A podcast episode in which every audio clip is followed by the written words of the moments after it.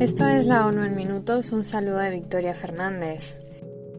Este lunes comienza la cumbre de las Naciones Unidas sobre Sistemas Alimentarios, que se celebra del 24 al 26 de julio en la sede de la Organización para la Agricultura y la Alimentación. Unos 2.000 participantes de más de 160 países debatirán sobre la transformación de los sistemas alimentarios con el objetivo de acabar con el hambre. Asistirán más de 20 jefes de Estado y de Gobierno. Los sistemas alimentarios mundiales están rotos y miles de millones de personas están pagando el precio. Más de 780 millones de personas pasan hambre, mientras que casi un tercio de todos los alimentos producidos se pierde o se desperdicia, declaró el secretario general durante el evento de apertura. En este contexto, Antonio Guterres instó a los gobiernos a hacer mayores inversiones en sistemas alimentarios resilientes, agua, saneamiento y una agricultura que pueda resistir las crisis. También pidió a los gobiernos y a las industrias alimentaria, agrícola, de transporte y minorista que encuentren maneras de reducir el coste de producción y distribución y aumentar la disponibilidad geográfica de alimentos frescos y saludables para todas las personas. Por último, el secretario general reiteró la importancia de reducir la huella de carbono del procesado, envasado y transporte de alimentos y aprovechar las nuevas tecnologías para reducir el uso insostenible de la tierra y el agua, el cual alimenta la crisis climática, genera un tercio de todas las emisiones de gases de efecto invernadero, utiliza el 70% del agua dulce del planeta y provoca una pérdida de biodiversidad a escala inigualable.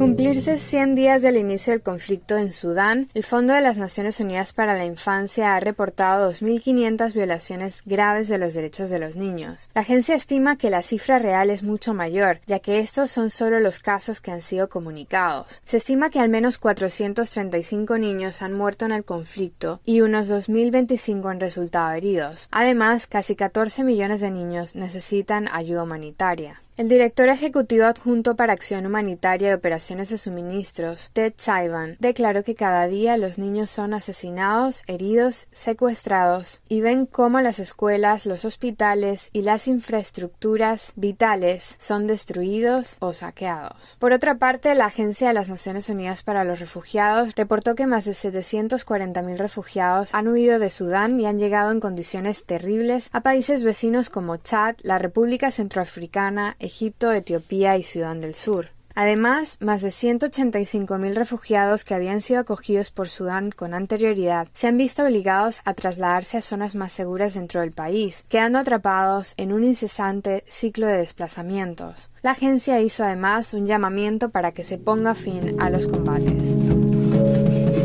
El secretario general de las Naciones Unidas condenó el ataque ruso con misiles perpetrado el pasado domingo contra Odessa, el cual causó víctimas civiles y dañó la Catedral de la Transfiguración y otros edificios históricos del centro histórico de la ciudad, declarado Patrimonio de la Humanidad por la Organización de las Naciones Unidas para la Educación, la Ciencia y la Cultura. Se trata de otro ataque en una zona protegida por la Convención del Patrimonio Mundial, en violación de la Convención de la Haya de 1954 para la protección de los bienes culturales en caso de conflicto armado. Desde el 24 de febrero de 2022, la UNESCO ha verificado daños en 270 sitios culturales de Ucrania, incluidos 116 sitios religiosos. Antonio Guterres instó a Rusia a detener inmediatamente los ataques contra bienes culturales protegidos y contra civiles e infraestructuras civiles. Por su parte, la coordinadora humanitaria para Ucrania condenó un ataque de Rusia el pasado domingo a un centro cultural en Yaziv Yar, en la región de Donetsk, que había estado sirviendo como una instalación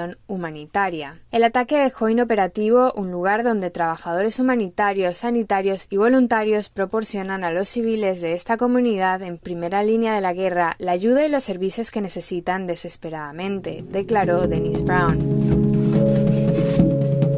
Por último, el Organismo de Obras Públicas y Socorro de las Naciones Unidas para los Refugiados de Palestina en el cercano Oriente solicita casi 24 millones de dólares para su respuesta de emergencia tras una operación militar a gran escala de las Fuerzas Armadas israelíes en el campo de refugiados de Jenin, en la Cisjordania ocupada, entre los días 3 y 4 de julio. En la operación, que duró dos días, murieron 12 personas, entre ellas cuatro niños, y otras 140 resultaron heridas. El organismo reportó que al menos 3.500 refugiados palestinos se vieron obligados a huir de sus hogares durante los ataques y casi mil viviendas del campo sufrieron daños. Las infraestructuras civiles del campamento sufrieron grandes averías, con nueve kilómetros de redes de agua y alcantarillado y casi cuatro kilómetros de carreteras destruidas. El centro de salud de la agencia, el único disponible en el campamento, permanece fuera de servicio. Esto ha sido la ONU en minutos. Un saludo de Victoria Fernández.